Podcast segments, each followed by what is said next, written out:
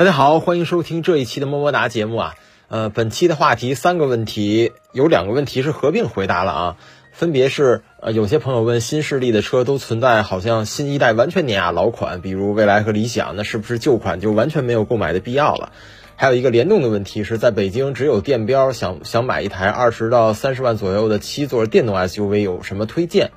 然后第二个问题是有朋友说，呃，知道我是沃尔沃旅行车的爱好者吗？呃。这位提问的朋友也是，但是他就很疑惑，为什么沃尔沃始终就不国产旅行车？明明都已经有同样的平台在生产轿车了，对吧？应该不难。还有就问为什么 V 六零、V 九零怎么一直这么贵，下不去手？因为和国产的 S 六零、S 九零的优惠对比相差会非常非常大。那么先从刚才的第一、第二个混合问题开始回答。呃，因为是我最近陆续把我们的 ET 七啊、ES 八呀、L 九啊。都好好开了开，呃，尤其是上周，我大概开了一个星期的 ES 八，让我的观念转变了不少。因为最早我们 ES 八当年买的第一批车嘛，应该是一八年，续航啊，很多细节上确实都不是特别令人满意。再加上我也没有什么充电使用的条件，试了一下就基本再也不碰了。但最近开了一周，发现啊，就现在我们这台车一百度的电池，呃，首先续航还是挺有惊喜的，在。呃，不需要制热，然后百分之四十左右的路程使用空调制冷的情况下，表显最近一百公里的电耗，呃，这个行驶是包含拥堵，还有三十到四十公里左右，机场高速一百到一百二巡航就是往返嘛，啊，它的表显耗电才只有十六点二度，呃，每一百公里。我觉得这个耗电甚至比之前开 E T E T 七还要低啊，这事儿是有点奇怪，我不知道哪儿出了问题。按理说 E S 八作为老平台，车重也比较重，呃，然后还是一台 S U V，应该更高才对啊。嗯，这个我回头再去研究研究。但至少在别的方面，比如隔音上、路噪，尤其是在路面比较粗糙的情况下，这个老的 E S 八毕竟是旗舰的 S U V 嘛，虽然是老旗舰，它。的路噪我觉得也明显好于 ET 七，而且也好于 L 九。音响呢，虽然只有十二个扬声器，但听感也还挺不错的。呃，我觉得跟 ET 七的相比，我觉得并没有差很多。甚至偷偷说一句，某些音乐听着我还觉得老的 ES 八可能会更好一些。当然，L 九会整体更好一些啊。呃，还有就是像 ES 八，它是。老的辅助驾驶系统嘛，硬件上是全面落后的，但实际体验也还行，包括变道啊什么的，呃，包括正常的驾驶啊、跟车呀都可以。或者说 L 九和 E T 七这类最新一代的这个五百到一千 TOPS 算力加上激光雷达的车型，也只有在一些细节上，比如在弯道中，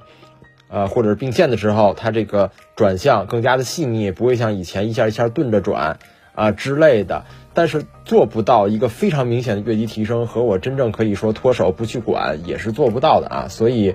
呃，ES 八综合体验下来并不差。但是说到这儿，可能有朋友说，那老款是不是可以买 ES 八？那肯定不是让你现在买 ES 八，ES 八新一代马上就要上了嘛。那现在再买就是纯冤大头了。主要是这玩意儿看二手价格，二零款的大概三十万多一点点。呃，因为我记得二零年算是一个一次中期改款吧，各种初期的小问题，呃，修正，还有电机效率，它换电机了，呃，功率下降了一些，但是效率提升的挺明显的。呃，三十万左右的这个价格，我觉得作为一台七座的呃电动 SUV 就可以考虑考虑了。毕竟未来有一个特性吧，就是它的电池因为能更换，所以寿命你不用太担心。呃，当然，ES 八也有一些问题，比如内饰和屏幕、车机啊什么的。L 九 ET 七这类的车刚换过来的时候，你突然觉得哇，好老啊，啊，就有这种感觉。还有电机在低速行驶的时候略微有一些噪音。最新一代的电动车、混动车基本都没了，这个都是几年前的电动车会有的。还有转向也没有 L 九或者 ET 七那么顺滑，呃，底盘的碎震略微多一点，但整体舒适性还是不错的，而且。呃，L 九和 ES 八换着开，它这种开船的感觉比 L 九也稍微轻微那么一些吧，啊，有点类似坦克三百和普拉多啊的这种差异。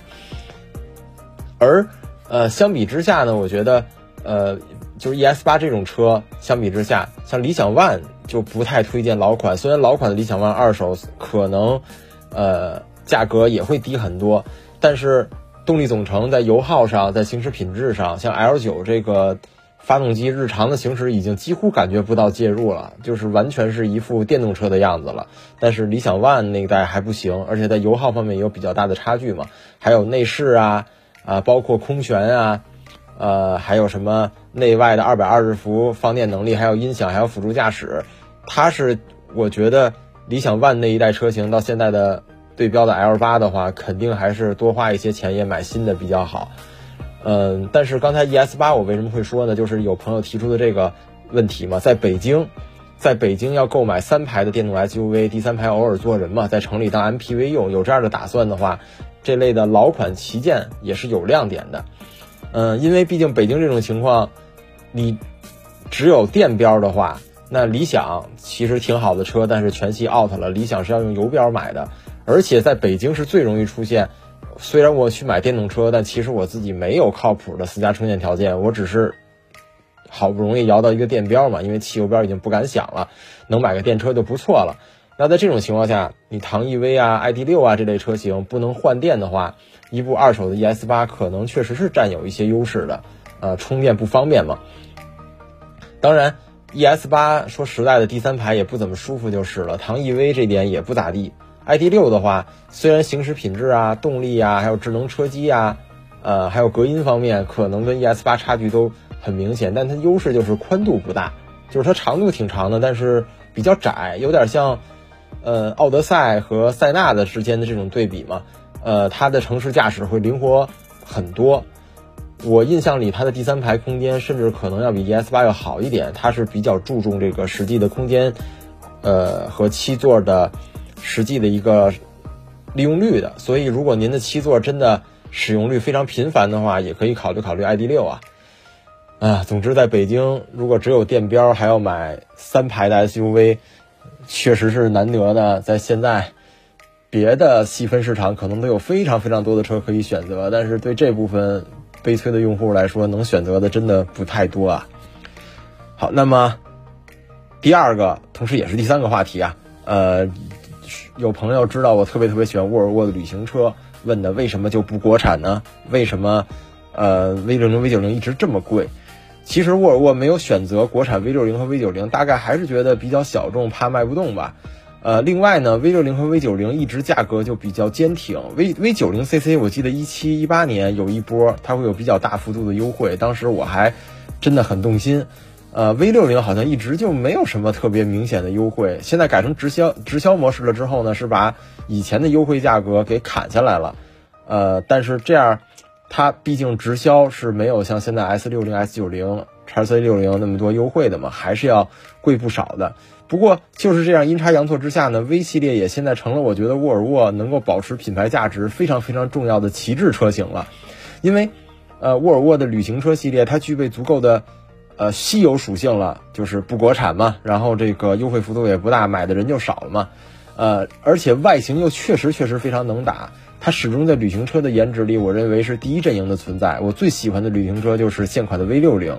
啊，其次是 V 九零 CC，然后还有一款很多年前的，可能很多人都不知道啊，斯巴鲁 BP 五那台车我也非常非常喜欢，但是那台车，嗯，现在要买的话，像北京想收到国四的。呃，只有零九年的一小批，非常非常的难。然后买来之后，可能还要花费很多时间和精力去整备啊什么的。现在确实也有点儿啊，整不动了。总之说回来，呃，沃尔沃呃 V 系列嘛，它这样的一个保值率的骑手，最终造就的保值率是非常非常高的。比如一八年，当时优惠完了之后，买一台 V 九零 CC 高配版本啊，都办完了，应该五十多。啊，就能拿下。现在五年过去了，还能卖到至少二十五左右，这个保值率已经算是非常非常高了。我觉得，甚至比一些我们印象中很保值的日系车可能还要高。就是它卖着没有什么宝马、奔驰、奥迪啊那么方便，毕竟小众嘛，可能你要挂比较长的时间，呃才行。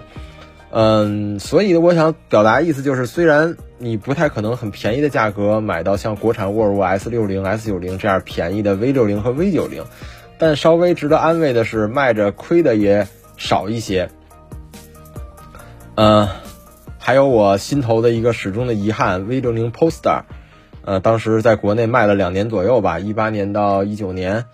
呃，当时最后国五清仓，因为卖的确实不好，它原来的定价六十万左右嘛，有这个员工半价，半价之后你从员工手里买出来三十多万就能收一台，呃，准新的二手车嘛。那现在再开个三四年，遇到特别特别喜欢这种车的，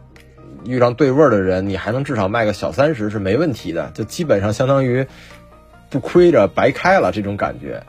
呃，只不过这个毕竟老款嘛，又太过低调，所以卖起来可能要挂更久的时间了。呃，但是我觉得确实它的这种保值的现象是很有意思的。呃，也是偶尔偶尔车圈会出现这种车，你虽然新车可能价格很贵或者不划算，但是打折的时候、打骨折的时候，包括阿尔法罗密欧那个四叶草嘛，呃，茱莉亚的四叶草版本，如果那个时候你在一个非常对的时机买下来。开几年之后，本身它是很有意思意思的车，可能开得很开心。开几年之后卖了，还基本不赔太多钱，这个就非常非常的美妙了。好了，那么本期的么么哒节目就到此结束了，非常感谢大家的收听，啊，让我们下一期节目再见。